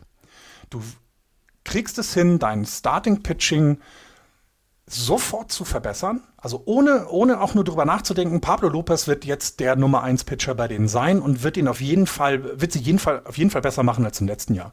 Und dann finde ich, hatten, haben das die Twins richtig gut gemacht. Haben also ihr Starting Pitching ähm, verstärkt. Sie haben mit Sonny Gray, Joe Ryan, Tyler Marley und Kenta Maeda haben sie weitere Pitcher hinten dran, die solide sind, aber hier ein klares Nummer, eine klares Nummer One Ace geholt. Und das macht, das macht, glaube ich, ein bisschen Hoffnung auch bei den Twins, dass sie mit ihren wunderschönen neuen Spring Training Caps, wie ich gerade erfahren musste, ähm, ähm, sich gut vorbereiten und dann auch in diese Saison starten. Das Bullpen ist jetzt im letzten Jahr nicht unbedingt eine riesengroße Stärke gewesen, aber Joan Duran zum Beispiel, bei dem sieht man auf jeden Fall, dass, dass da was ist. Also der, der, der, das ist jetzt kein Spieler, der also der sie im Stich lassen wird im Bullpen, sondern eher im Gegenteil, sondern der vielleicht sogar auch eine größere Rolle, ähm, als es äh, Jorge Lopez jetzt im letzten Jahr hatte, ähm, ähm, der der Closer ist, aber der könnte da auch wieder nach vorne äh, äh, gehen in seinen Leistungen, sodass sie in diesem Jahr einfach besser werden. Und das Einzige, was ich für, den, für die Twins hoffe, ist, dass sie weniger Verletzungen haben. Das haben wir natürlich bei vielen, vielen ähm, äh, vorher auch gesagt. Denn, wenn man ganz ehrlich, bis, äh, ganz ehrlich ist, die Zeit der wir bauen unsere jungen Spieler auf, wir holen unsere Draft-Picks hoch und lassen sie eine Saison spielen, wir überraschen vielleicht auch mal. Das ist jetzt vorbei. Die Twins müssen in diesem Jahr definitiv mit einem positiven Rekord rauskommen. Sonst musst du dir überlegen, wie du um Carlos Correa und Brian Buxton die nächsten Jahre dein Team aufbaust. Wenn man kurz noch auf unseren deutschen Spieler in der MLB guckt, Max Kepler war in den letzten Jahren zur Trading Deadline immer in den Gerüchten, wenn es um Trades geht. Und das wird sich vermutlich in diesem Jahr auch nicht ändern denn ich meine, also ich finde mit dieser Verpflichtung von oder mit der Verlängerung, Vertragsverlängerung von Buxton und auch dem Vertrag, den Carlos Correa bekommen hat, hat man sich committed, um wen sich das Team in der Offensive drehen wird und das wird eben Max Kepler nicht sein. Ähm, mein kleiner Crush ähm, bei den äh, Twins ist ja natürlich neben äh, Max Kepler ist noch Alex Kirillov, weil ich den Namen so schön fand, als er denn das erste Mal bei den Twins aufgetaucht ist. Aber da zum Beispiel sind die sind die ähm, die, die Predictions nicht sehr gut. Das heißt, auch da könnte man sich überlegen, weil ähm, Kirillov ist jetzt mit 25 Jahren noch relativ jung, dass man eventuell hier auch noch jemanden hat, den man zur Not traden kann, um Lücken, die es dann tatsächlich in diesem Kader auf allen Positionen gibt, ähm, äh, zu, zu stopfen. Dann das Farmsystem gibt es eben nicht mehr her. Und äh, meine Prediction ist daher, die Twins werden in diesem Jahr Zweiter werden, werden leider nichts mit den Playoffs zu tun haben, aber besser als letztes Jahr aussehen. Ja. Gehe ich tatsächlich mit. Ich glaube auch, dass die, äh, dass die Twins dieses Jahr auf dem zweiten Platz landen werden. Ich habe so ein bisschen, ich habe so ein bisschen Sorge, so wie bei den Cleveland Guardians sehr viel in Right-Handed Pitching investiert worden ist, dass die Twins vielleicht ein bisschen viel Fokus aufs Outfield gelegt haben. ähm, das ist so ein bisschen crowded irgendwie. Und ich finde, äh, die, die, äh, die Ratio Outfield-Infield finde ich ein bisschen schräg bei äh, den Minnesota Twins. Aber mit äh, Gallo jetzt im Roster, äh, Vasquez Starting Catcher, Correa kommt zurück als äh, Shortstop, hast du im Prinzip schon eine ganze Menge, wo du sagen kannst, ja, das, das, das passt schon, das wird schon einigermaßen interessant. Und wenn Kirliov äh, Brian Buxton und Trevor Lamach äh, ihre, ihre Verletzungen halt von letztem Jahr nicht wieder, äh, wenn die nicht wieder aufreißen und wenn sie halt vielleicht ein Rebound-Jahr haben, dann kann das sogar reichen, um die Guardians anzugreifen. Ich glaube nicht, dass es passieren wird. Ich glaube, dass die Minnesota Twins äh, Zweiter werden. Ich glaube nicht, dass sie um eine Wildcard mit äh, kämpfen werden, aber ich könnte mir vorstellen, dass es eine äh, mindestens ausgeglichene Saison äh, sein wird und dass sie vielleicht sogar positiv werden. 82 Siege, zweiter Platz. Wenn Byron Buxton doch einfach mal gesund bleiben könnte, eine komplette Saison. Ja dann wäre ähm, viel gewonnen für die Minnesota Twins, weil er hat die Twins einfach letztes Jahr, immer wenn er auf dem Feld stand, besser gemacht. Sei es als die Age, sei es als Outfielder. Dass sie Carlos Correa geholt haben, ähm, sehe ich als als so Geheimwaffe, weil Carlos Correa will nach diesem Winter, wo er ja vielleicht auch so ein kleines bisschen gedemütigt worden ist, wo alle gesagt haben, na, guck dir doch hier mal diese Medical Reports an. ähm, dass er so ein bisschen den Chip auf der Schulter hat und dass er vielleicht wirklich jetzt in den nächsten Jahren allen Leuten beweisen will, dass die Minnesota Twins hier keinen Fehler gemacht haben, auch wenn er, jetzt halt auf gesund bleiben. Auf eine, ja, ja, genau, genau, genau. Ich, ich hoffe es einfach für ihn, dass ja, er gesund bleibt und ähm, dass er einfach seinen, seinen Kritikern zeigen kann, Leute, hier, ihr habt einen Fehler gemacht. Ich habe hier zwar 50 oder 60 Millionen weniger jetzt für meinen Vertrag, ich werde trotzdem zweimal am Tag warm essen gehen können, aber ähm, ihr habt hier einen Fehler gemacht, mich nicht zu holen oder dann diesen Medical Reports dann mehr zu trauen, weil er hatte in den letzten Jahren kaum Verletzungen. Also das muss man ja auch dazu sagen, er ist größtenteils gesund geblieben, Carlos Correa. Ähm, Joey Gallo fürs Outfield zu holen, war vielleicht dann auch so ein, so ein Schub, um ähm, im Fanshop noch ein paar Beißhölzer zu verkaufen, weil Strikeout oder Home Run, äh, was anderes gibt es für ihn ja nicht. Und bei Max Kepler hoffe ich einfach sehr, dass er durch diese Regeländerung und diesem Shift-Verbot, dass er einfach der, einer der größten Profiteure sein könnte, weil ich habe, es ist vorhin noch ein Artikel bei, bei Twitter geteilt worden von The Athletic, den habe ich jetzt, während ihr gesprochen habt, habe ich den gelesen und dann hat er gesagt, ja, letztes Jahr hat er zwischendurch gedacht, hätte, hätte man doch Fußball ähm, gespielt als Jugendlicher oder hätte er sich mal doch für Fußball entschieden, ähm, weil er war letztes Jahr dann doch schon sehr äh, so nah an der Verzweiflung, weil ihm einfach nichts gelingen wollte in der zweiten Saisonhälfte. Und bei ihm hoffe ich einfach auch auf ein Rebound-Jahr. Ähm, es wird schwer, weil, was Axel gesagt hat, das ähm, Outfield ist durchaus prominent besetzt und durchaus mannigfaltig besetzt. Ähm, ich ich bin ein großer Fan des Jorge Lopez Trades, ähm, weil er wirklich ein, ein Ace sein kann und hoffentlich auch ein Ace sein wird. Ich glaube auch, dass sie auf Platz 2 kommen werden. Ähm, glaube allerdings auch, dass es eine Saison wird, die eher shaky wird, aber in dieser AL Central ist alles irgendwie ein bisschen shaky. Und äh, von daher, ich habe sie auch auf Platz 2. Ja, traute Einigkeit im mhm. Just Baseball Podcast. Ich bin gespannt, ob sich das für die Detroit Tigers und die Kansas City Royals, die noch kommen, fortsetzen wird. Ähm, wir schauen mal. Wir fangen an mit den Detroit Tigers, die im letzten Jahr 66 Siege hatten und 96 Niederlagen. Damit 26 Spiele hinter den Cleveland Guardians zurück auf dem vierten Platz die American League Central abgeschlossen haben. Und ähm, die, die Tigers ich, ich habe mir aufgeschrieben, es war wirklich schwierig. es, war, es war ernsthaft, ernsthaft schwierig, ähm, hier eine Vorschau zu machen, die halt nicht sofort mit Benzin und Feuer in Verbindung äh, zu bringen ist. Ähm, letztes Jahr gab es eine durchschnittliche Prognose von 73 Siegen für die, äh, für die Tigers. Die haben sie tatsächlich noch unterboten äh, im letzten Jahr. Und sie waren, ähm, ich, ich habe gelesen, einen sehr schönen Ausdruck, die Anti-Orioles in 2022, weil die Orioles hatten die gleiche Prognose und haben halt ähm, überperformt. Die Tigers äh, sind tatsächlich noch, äh, noch ein bisschen schlechter geworden als äh, man eigentlich gedacht hat. Und ich bin mir nicht sicher, ob das in diesem Jahr so bleibt. Äh, Jonathan Scoop hat, also ich meine, der ist mittlerweile auch 30, der hat äh, Punkt 160 unter seinem Karrierewert geschlagen. Ob er tatsächlich noch mal schlechter werden kann, bleibt abzuwarten. Es wird auf jeden Fall schwer. Spencer Torkelson, letztes Jahr haben wir alle gesagt, oh, der, der könnte wirklich Rookie of the Year werden. Alle hatten so ein bisschen Torkelson-Hype und haben gedacht, ach du liebe Güte, da haben die Detroit Tigers richtig was. Ähm, hat überhaupt nicht gezündet, hat ähm, absolut enttäuscht, ist dann ja auch in die Miners zurückgegangen und hat in den Miners auch nichts im Prinzip geschlossen. Der hatte in den Miners ein OPS von 604. Also wird schwierig, da nochmal drunter zu kommen. Javier Baez hatte die schlechteste Saison in der Minor League.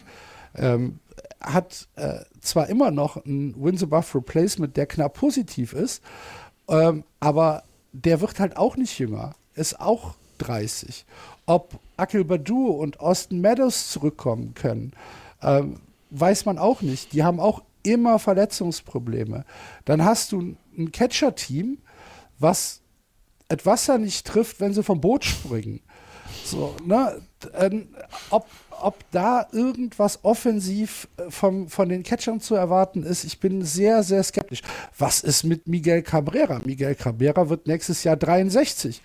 Ist das, äh, ist, ist, er, ist er noch in der Lage, tatsächlich ähm, den, den Tigers irgendwie zu helfen? Ähm, wirk, ich bin wirklich, wirklich, wirklich skeptisch. Wird die Offensive der Tigers besser als letztes Jahr? Ich weiß es nicht, aber viel schlechter kann sie nicht werden. Und von daher sage ich einfach, ja, die Offensive wird dieses Jahr besser, weil es halt einfach, weil, ich, weil sie, glaube ich, letztes Jahr wirklich so mies waren, dass sie sich Mühe geben müssen, dieses Jahr schlechter zu werden. Und ich meine, vielleicht hilft ihnen ja die Pitch Clock ein bisschen dass sie halt sagen können, okay, ich stelle mich jetzt hier hin, ich muss auch nicht mehr weggehen, ich bleibe jetzt hier stehen und dann schlage ich halt einfach mal gucken, was passiert. Ähm, ich, wie gesagt, es fällt mir sehr, sehr schwer, hier wirklich groß positiv was zu finden. Bias kann ein wirklich solider Asset sein, aber der macht halt auch Fehler. Torkelson, ja, für den haben wir schon noch Hoffnung. Er muss aber auch wirklich jetzt mal konstante Leistung zeigen. Ähm, Riley Green, vielleicht gibt es bei ihm ein Breakout. Und du musst als schlechtes Team oder als mediokres Team, sagen wir es mal so, ich will ja gar nicht irgendwie groß werten, als, als ein Team, wo keine großen Erwartungen geschürt werden, das musst du so führen, dass man zumindest irgendwelche Hoffnung für die Zukunft haben kann. Dass du halt sagen kannst, ja, wir sind im Moment nicht auf dem Niveau oben mitzuspielen, aber wir gucken, dass es in der Zukunft besser wird. Machen die Tigers das? Ich sehe es im Moment nicht. Wird hier irgendwie eine Offensive aufgebaut? Ich sehe es im Moment nicht. Wahrscheinlich werden die Tigers irgendwann mehr Geld ausgeben als alle anderen Mannschaften in der Liga zusammen, weil sie halt sehen, okay, jetzt müssen wir halt. Aber im Moment ist es so, dass die Aufstellung, dass das Line-up und ähm, der gesamte Club so aufgestellt ist, dass ich nicht sehe, dass wir hier eine Verbesserung zum letzten Jahr haben können. Ich meine, jetzt können die Tigers sagen, zum Beispiel beim Pitching, können wir sagen, jo, da gab es eine Menge Verletzungen im letzten Jahr. Ähm, wir überlegt mal, was wir bei der Saison 2021, wir hatten äh, drei der zehn besten Starting Pitching Prospects in der Major League. Matt Manning, Tarek Skubal, Chasey Mice. So. Was, was genau haben sie daraus gemacht? Ich bin mir nicht sicher, ob sie da das Optimale rausgeholt haben. Sie hatten Alex Fado, sie hatten Joey Wentz, sie hatten Bo Burrows, sie hatten eigentlich eine, eine Mannschaft, wo du sagst, yo, das ist für die nächsten Jahre schon ein bisschen was, wo wir, wo wir was erwarten können. Und ich sehe nicht, dass die, dass die äh, Tigers da irgendeinen Schritt nach vorne gemacht haben. So schwer mir das fast fällt, weil ich die Tigers auch immer eigentlich ganz nett finde. Ich weiß, ich kann es nicht genau beschreiben, warum, aber ich, die Tigers haben eine sehr solide Fanbase. Ähm, wir kennen hier auch zwei Leute, äh, die die Tigers sind und ähm, denen wünsche ich, dass die Tigers tatsächlich besser werden. Ich sehe es im Moment nicht. Wenn wir durchs Line-Up gehen, ähm, wahrscheinlich wird Spencer Torkelson, der an der First Base steht, halt starten. Dann kommt Jonathan Scoop, äh, auf der Second Base, äh, Javier Baez ist der Shortstop. Äh, Nick Mayton wird wahrscheinlich der, ähm, der, der Third Baseman sein, auch wenn du da sagen kannst, na, ist äh, Nick Mayton wirklich ein Everyday Third Baseman? Muss man mal gucken. Der hat halt auch wirklich Schwierigkeiten, äh, wenn du siehst, dass er halt äh, zum Beispiel mit Fastballs kommt er gar nicht zurecht. Ähm, der hat große Schwierigkeiten mit Breaking Balls. Fantastische Statistik. Breaking Balls hat er einen, ähm, einen, einen, einen Wert von 0,67 ähm, gegen, gegen Breaking Balls, gegen Off-Speed Pitches insgesamt 0,71. Da weißt du halt schon, was du machen musst. Ne? Und es ist dann halt auch ein ähm, relativ. Also 0,67, 0,71. Ja, genau. Achso, ja. Mhm. Was habe ich denn gesagt? 0,67 und da wusste ich jetzt gerade nicht, welches. Ah, ja, 0,67 und Ja. 0,71. Ja, Ja, Entschuldigung. Ja, ja. Ähm, und ähm, da, da weißt du dann als Pitcher, was du machen musst, weil ich meine, das sind ja Statistiken, die sind ja, die sind ja öffentlich. Die können, die können ja eingeschaut werden. und, Das ist kein Geheimnis. Nein, das ist kein, das ist kein, kein Elitenwissen, sondern wenn ich das weiß, wissen das andere auch. ähm, dann hast du mit äh, Austin Meadows im Left Field, ja, äh, Riley Green im, im Center Field und Matt Vierling im Right Field Leute stehen. Also Matt Vierling zum Beispiel habe ich überhaupt kein Vertrauen, ähm, dass, dass er da irgendwie äh, ein, ein Asset sein kann. Und Miguel Cabrera ist halt äh, der DH, weil, weil er ihn halt ähm, anders mittlerweile fast schon nicht mehr einsetzen kann.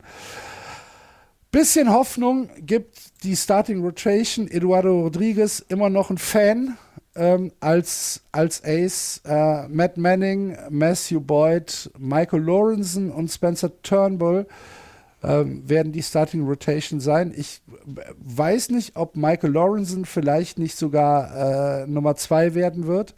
Ähm, Spencer Turnbull war ich mal ein Fan, der muss aber auch wieder zurückkommen. Ähm, der hat äh, tatsächlich meines Erachtens letztes Jahr eine relativ gute Saison gespielt, hatte ein 2,88er ERA, hatte eine super ähm, Strikeout-to-Walk-Ratio, hatte 44 Strikeouts und äh, 12 Walks in äh, 50 Innings. Ähm, von daher könnte ich mir vorstellen, dass vielleicht da noch eine kleine Hoffnung besteht. Aber insgesamt sehe ich bei den Detroit Tigers im Moment kein wirkliches, na, keine Flamme, wo man sagen kann, ähm, das, das wird was. Und da haben wir vielleicht auch für die Zukunft Assets. Es ist keine unglaublich schlechte Truppe und sie haben auch wirklich erfahrene Spieler, aber das Potenzial, das sehe ich halt im Moment nicht wenn sie glauben, und es gibt einzelne Stimmen, die glauben, wir werden besser als nächstes Jahr und wir können vielleicht sogar irgendwie um eine Wildcard mitspielen, dann ist das für mich absolutes Wunschdenken. Dann ist das irgendwie Träumerei, ähm, was ich nicht sehe. Ähm, ich mein, irgendwie, irgendwie müssen sie Run scoren. Und ich wüsste im Moment nicht, wie sie es machen sollen. Also über eine gesamte Saison. Ähm, Vielleicht sagen dann Einzelne, jo, aber der Bullpen war super. Ja, ist richtig, aber ähm, wenn du halt in jedem Spiel sechs Innings von deinem Bullpen brauchst, dann wird es auch irgendwann eng. Und ich ähm, habe jetzt die Kansas City Royals noch nicht gehört. Da freue ich mich so ein bisschen drauf, auf gleich, ähm, weil vielleicht wird das noch ein bisschen trister als das, was ich jetzt gerade gesagt habe.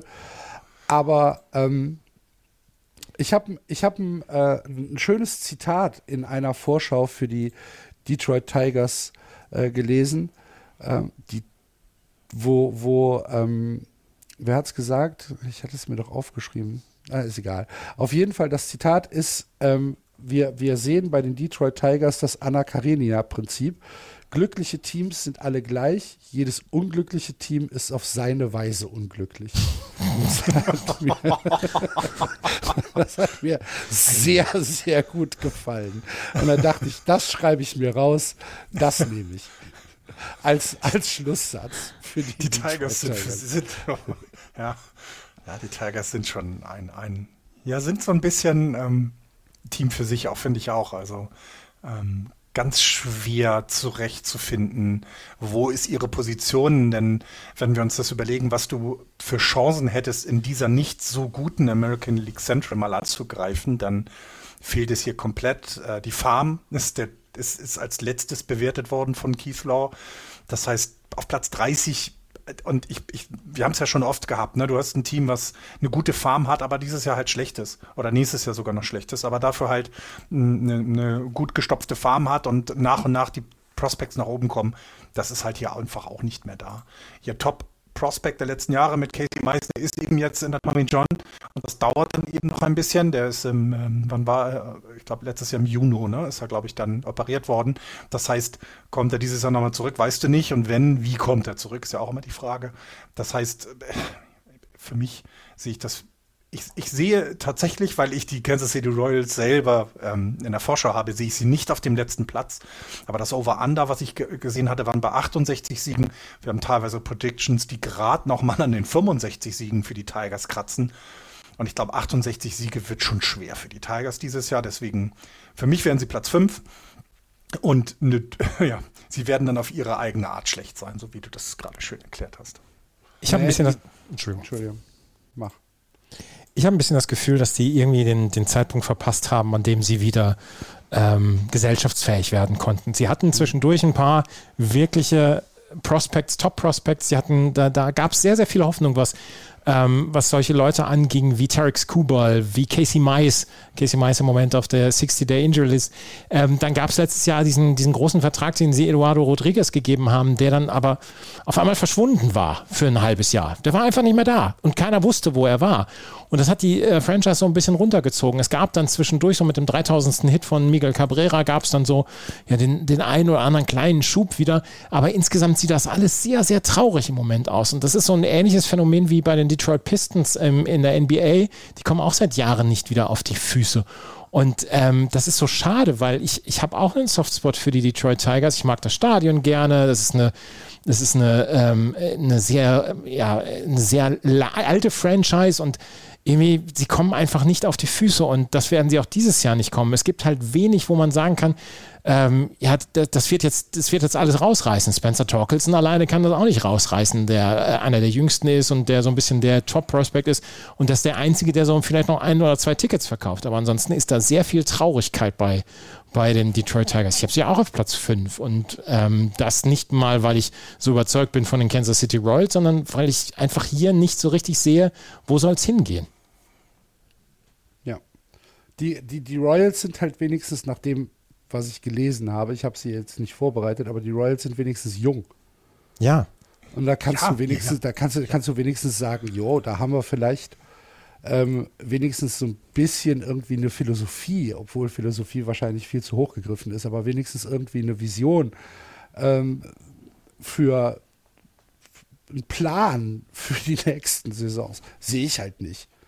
So, ey, Miki Cabrera, du darfst niemals aus Detroit weggehen. Die brauchen sich als DH. Es geht nicht anders. Das ist auch so. Die einzige Geschichte, finde ich, die man dieses Jahr noch erzählen kann, ist, dass Miki Cabrera seine Karriere beendet. Und nochmal. Ja, wer weiß es auch, denn, Florian? Ne, das, das, wird schon so sein, aber dass er nochmal quasi in jedes, in jedes MLB-Stadion kommt. Das ist doch schön und ich glaube, damit hat man dann auch das, was wir uns in diesem Jahr von den Tigers mal angucken, dann erzählt, ja. Gut, dann äh, kommen wir zu den Kansas City Royals, die letztes Jahr die Division auf dem fünften Platz abgeschlossen haben mit 65 Siegen und 97 Niederlagen. Ein Spiel noch schlechter waren als die Detroit Tigers. Und äh, Florian, du hast sie äh, dir für dieses Jahr genauer angeguckt. Und ich, ich weiß nicht, ob es deprimierender sein kann. Als, nee, als, das als Lustige ist, dass, genau, das Lustige ist, dass ich ja mir alle Teams ein bisschen durchgelesen habe und dann waren die Tigers dran und ich dachte, oh mein Gott, wie schlecht kann es werden? Und dann lese ich die Royals und dann habe ich in irgendeinem, in irgendeiner Vorschau hab, stand wirklich der Satz, und wenn die Royals in die Playoffs kommen, dann sollte es niemanden verwundern. Und ich habe dann noch mal geguckt, ob ich irgendwie im Jahr 2014 eine Vorschau vielleicht gelesen habe oder aus dem Jahr 2015. Aber nein, tatsächlich äh, hat irgendjemand gesagt, die Royals, die könnten für eine riesen Überraschung sorgen. Und dann ist man ein bisschen gehypt, muss man ja ehrlich gestehen, ne? Wenn man sich so ein Team anguckt und dann schaut man an, was die so gemacht haben in diesem Jahr und sieht, dass sie sich Fremel Rice geholt haben als Free Agent von den Cubs. Sie haben Zach Greinke verlängert wieder als Free Agent. Sie haben sich ja Roldis Chapman geholt und ich glaube, da würde sonst, also vor ein paar Jahren hätte jeder noch, wäre zusammengezuckt und hätte gesagt, oh mein Gott, die Royals greifen an. Sie holen sich ja Roldis Chapman. Na, der ist jetzt 35 Jahre alt und war bei den Yankees am Ende nicht mehr unbedingt der sicherste Closer. Das heißt also, da ist jetzt nicht unbedingt äh, was Riesiges gekommen. Ähm, in der Offensive, also auf der, auf der, in der Everyday Lineup haben sie tatsächlich so gar nichts getan. Und das hat natürlich alles Gründe, denn die Royals sind im, sind im Rebuild-Modus. Das muss man ganz deutlich sagen. Ähm, sie haben jetzt einen neuen Manager mit Matt Quattaro, Traro, oh Gott, Quattraro. Ich habe es noch nie ausgesprochen, immer nur gelesen. Ähm, der war mal bei den Tampa Bay Rays ein Benchcoach und ist jetzt eben derjenige, der jetzt den Rebuild voranbringen soll. Und ich glaube, das wird auch in dieser Saison genau unter diesem Motto wird, wird diese Saison stehen. Wenn man sich die Lineup anguckt, ähm, von, von denen, die im Moment als, als das Starting Roster gesehen werden, sind von den neun Leuten sind acht alle von den Royals gedraftet worden. Der eine, das ist schon ein bisschen länger her mit Salvador Perez, aber im Grunde ist es das, was man bei vielen Baseballteams sieht. 2015 haben die Royals die, die Meisterschaft gewonnen, dann wurden langsam die Verträge immer teurer für so ein Small Market Team, dass sie also ihre Spieler nicht halten konnten.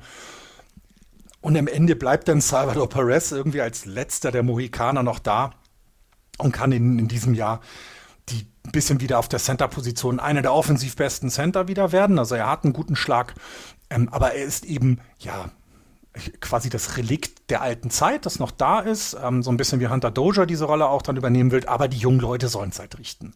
Und wenn man über die jungen Leute bei den, bei den Royals redet, dann muss man von Bobby Witt Jr. reden. Mein Crush in diesem Team, also ich gucke dem unfassbar gerne zu. Das ist wieder, also eine meiner Lieblingspositionen im, im Baseball ist halt der Shortstop, weil das so die, die schnellsten, flinkesten Abwehrspieler im ganzen Kader sind und so, so ein bisschen, ein bisschen noch vor Third Base, finde ich, von der Schwierigkeit her der Position. Und daher, das ist schon jemand, in den auch ganz äh, Kansas City drauf guckt und vor allem, da werden sie auch Tickets mitverkaufen können. Ne? Und wenn du dir das Infield anguckst, Salvatore Perez hinter der Platte, ähm, du hast an, an, an First Base Vinny Pascatino, ähm, auch eben einen Rookie jetzt im dritten Jahr dabei, ähm, der spannend eben sein kann, aber eben mehr auch nicht. Hunter Doja hatte ich erwähnt, auf Third Base wird, wird er stehen und Marco Messey, ähm, knapp 25 Jahre jung, wird dann eben auf, auf Second Base spielen. Das Outfield wird nicht unbedingt ähm, älter. Ne? Kyle Isbell wird im Moment im Centerfield hier gelistet als ein Lefty und der ist 26 Jahre alt. Äh, Nate Eaton ist auch 26 Jahre alt.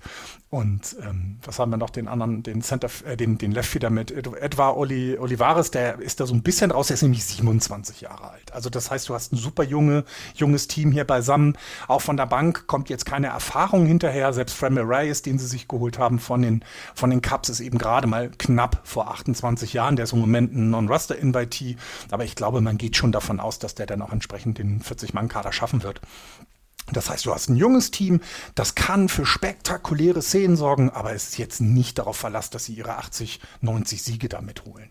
Ähm, das Starting Pitching wird angeführt, dann auch in diesem Jahr wieder von den, ähm, äh, oder wird in diesem Jahr angeführt von Zach Greinke. Ähm, auch da muss man gucken, 39 Jahre alt, ich glaube, das passt wunderbar zu diesem Team. Na, du brauchst jetzt noch ein bisschen Zeit, bis du Prospects, die du dann in deinen, in deinen Reihen hast, vielleicht hochziehst und du brauchst aber jemanden, der naja, der jeden, jeden fünften Tag auf der ähm, auf dem Mount stehen wird und kannst dann deine Prospect, Prospects, die alle danach kommen, wo auch die Royals, wo die Fans der Royals sicher sein können, dass es junge Pitcher geben wird, die dann entsprechende Star Starts übernehmen werden, kannst du darauf hinter aufbauen. Also ein klassischer Rebuild, ähm, auch so, so richtig so richtig herausragend wäre vielleicht noch, nein, nicht herausragend nicht, aber Brady Singer würde ich dann vielleicht noch erwähnen, auch wieder ein Eigengewächs, was eben ähm, mehr Starts auch in diesem, ähm, in diesem Jahr bekommt und von dem ich dann ausgehen würde, dass er in den nächsten Jahren auch das Ace der, der Royals werden wird. Aber lass ihn jetzt in diesem Jahr nochmal schön seine Innings, lass ihn mal 100 Innings pitchen in der Major League, das hilft ihm auf jeden Fall. Ähm, Ryan Yarbrough haben sie sich noch geholt von den Tampa Bay Rays. Ähm, auch ein erfahrener Pitcher, der dann die Starting Rotation ähm, mit Brett Keller und Jordan Lyles dann entsprechend ergänzen wird. Jordan Lyles kam auch als Free Agent von den, von den Baltimore Orioles, über 30-jähriger Pitcher. Man sieht hier also schon, was man, was man von, von dieser Rotation erwarten kann. Wir hoffen auf Innings. Ich glaube, das hofft dann immer jeder, dass die Starting Rotation ein paar Innings hat. Ähm, das Bullpen ist jetzt also natürlich haben sie sich ja Royals Chapman geholt, ja klar, aber das ist jetzt nicht unbedingt ein Bullpen, vor dem dann auch in der Division irgendjemand ähm, vor Angst äh, erschüttern wird. Es sind sehr erfahrene Pitcher dabei, die gerade so Middle Relief sind. Tyler Clark, Amil Garrett, Josh Stoutman sind alle an die 30 Jahre alt. Ähm, Josh Taylor kam jetzt noch durch einen Trade ähm, ähm, zu, den, zu den Royals. Das heißt, da ist also vernünftiges Pitching angesagt, aber nichts, was Angst macht. Und ich bin mal eben gespannt, ähm, wie sich dann der Royal Chapman in diese ja, in diese Lineup oder in dieses Bullpen dann einbringen wird. Dann mit Dylan Coleman hat man eigentlich schon einen Setup-Man für, die, für, das, für das achte oder sogar vielleicht fürs neunte Inning und ihr Closer äh, Scott Barlow aus dem letzten Jahr. Naja, äh, im Grunde muss er dann schauen, wie, wie viel vertraut man ihm denn, wenn jemand wie Aroldis Chapman da ist. Ähm, ich, ich, war, wie gesagt, als ich das, äh, die Tigers gelesen habe, war ich deprimiert. Dann habe ich mir die Royals angeguckt und habe gesagt, ach guck mal, die haben aus den Jahren vor der letzten äh, World Series Sieg haben sie gelernt. Sie hatten damals genauso ein Team, junge Spieler, Drafts, Free Agents dazu. Bums 2015 World Series Sieg. Das ist jetzt sieben Jahre her. Wir gehen in das achte Jahr danach. Und das sind sie wahrscheinlich genau in der Situation wie damals. Sie haben ein junges Team, sie haben eine Top-Farm, sie können in den nächsten Jahren darauf was aufbauen, aber in diesem Jahr werden sie Vierter werden. Und das ist auch okay. Also sie Sie werden aber eben nicht alle überraschen in diesem Jahr, sondern Vierter werden und so, keine Ahnung, was ist das, 69 Siege, 65, was auch immer, so um und bei. Ähm, und ich glaube auch niemanden überraschen, dass es so ist. Ich habe es ähnlich. Josh Taylor ist übrigens im Trade ähm, mit Adalberto Mondesi gekommen von den Red Sox. Ähm, ich bin genauso wie du bei Bobby Witt Jr., dass ich, dass ich dem gerne zuschaue und ich finde es auch schön, dass es so eine, so eine naja, so eine Comeback-Geschichte gibt dann auch von Zach Greinke, der letztes Jahr ordentlich gepitcht hat und der so ein bisschen als der erfahrene Mann ist in diesem, in diesem, nicht Kindergarten, aber doch mit in diesem Roster jetzt mit sehr vielen jungen Spielern und ähm, Aroldis Chapman dann als quasi Anker für das Bullpen zu holen, ist auch nicht, ist auch nicht schlecht und Aroldis Chapman wird auch versuchen, allen möglichen Leuten und allen möglichen Kritikern nochmal ein bisschen das Maul zu stopfen. Ich habe sie auch auf Platz 4, aber es ist halt bei weitem nicht so traurig wie bei den Detroit Tigers. Fühlt es sich jedenfalls nicht an. Da ist so ein bisschen der, der Spalt vom Fenster schon so ein Stück weit offen hier. Mhm. Das ist genau das, was ich auch sagen würde. Es, es ist nicht so traurig. Es ist halt. Du, du, du kannst halt sagen, ja, im Moment ist es halt noch nicht so weit, aber wir sind jung und wir stellen hier eine Mannschaft zusammen, wir haben eine Idee und glauben halt an die Zukunft. Oder kannst du halt sagen, ja, auch wenn das Fenster nur ein Spalt auf ist, du kannst halt wenigstens, es kommt wenigstens frische Luft rein. so. du, kannst, ja, du, kannst, du kannst dich wenigstens da vorstellen und sagen, du kannst es simulieren. Ja. Du kannst du sagen, ah, ich bin ja fast schon draußen. ja. Bei den, bei, den, bei den Tigers haben sie halt noch Stangen vors geschlossene Fenster gemacht. Und das Sofa steht und auch noch vor. und draußen steht einer mit einer Waffe. Ja, genau. Also ich, ähm, ja, ich gehe mit. Ich, äh, ich sag auch, dass die äh, Minnesota Twins Vierter werden. Es wird nicht wettbewerbsfähig sein, also wettbewerbsfähig im Sinne von, dass sie irgendwie äh, Richtung Wildcard oder so angreifen. Nein, wird nicht passieren. Aber sie werden sie werden die Tigers überholen und sie werden vor allen Dingen mehr Spaß machen als die Tigers. Ja. Und ähm, von daher gönne ich ihnen auch den vierten Platz. Mhm. Gut, dann äh, haben wir die American League Central damit besprochen. Florian, hast du unsere, also wir müssen ja eigentlich gar nicht groß reden. Wir haben ja alle das gleiche getippt. Ne? Genau, ne? das, wird eine, das wird eine einfache Animation. Das wird eine Drei Namen, dreimal die gleiche Platzierung. Also, die Cleveland Guardians werden die Division gewinnen, die Minnesota Twins werden Zweiter, die Chicago White Sox werden Dritter, die Kansas City Royals werden die Tigers überholen auf Platz 4 und die Tigers werden Letzter. Und ich glaube, wir das alle sind uns sicher, dass keiner aus dieser Division um die Wild also wirklich sicher sich um einen Wildcard-Platz ja. Wildcard bewerben glaube, wird. Ich glaube auch nicht, dass das passieren wird. Das hat großen Spaß gemacht heute mit euch. Ähm, nächste Woche werden wir uns um die American League West kümmern. Ähm, wir können noch keinen genauen Termin sagen. Es wird irgendwann im Laufe der Woche sein, wahrscheinlich eher später als früher. Ähm, wir müssen halt immer so ein bisschen gucken, wann haben wir Zeit, wann kommen wir alle drei zusammen. Ähm, verzeiht uns, dass wir da keinen keinen direkten äh, Termin nennen können, sondern immer von Woche zu Woche so ein bisschen schieben müssen. Aber äh, wir werden euch bis zum Start der regulären Saison mit allen Vorschauen versorgt haben, wie ihr das von uns kennt. Jedenfalls ist das der Plan. Vielen, vielen Dank fürs Zuhören. Wenn ihr Just Baseball mögt und wenn ihr sagt, den Jungs würde ich gerne einen Kaffee ausgeben, dann habt ihr dazu die Möglichkeit, wenn ihr auf justbaseball.de gebt, gibt es unten rechts einen kleinen Button, da steht Steady drauf. Wenn ihr dort draufklickt, könnt ihr uns ähm, unterstützen. Zum Beispiel das äh, neue äh, Sound-Equipment, was wir uns jetzt durch eure Hilfe haben anschaffen können. Vielen, vielen Dank dafür am Ende ist es ja auch gut für euch. Ne? Wir so. machen das nur für euch. Tut es, tut es für euch, nicht für uns. Und ähm, ansonsten freuen wir uns natürlich wie immer über Anregungen, Kommentare in den sozialen Medien, auf Twitter, auf Facebook oder im Blog. Und wenn ihr die Zeit findet, auf iTunes eine kleine Rezension zu hinterlassen, dann freuen wir uns auch, weil das hilft uns immer ein bisschen sichtbarer zu werden für diese kleine Nischensportart, hier in Deutschland jedenfalls Nischensportart, die wir alle so lieben und äh, die wir uns erhalten möchten. In diesem Sinne eine gute Woche. Wir hören uns, wie gesagt, nächste Woche wieder mit der Vorschau der American League West und sagen Playball Madet Jod, schwingt der Hut. Tschüss. Tschüss. Ciao. Good meeting. Every time we talk, I'm reinvigorated by my love of the game.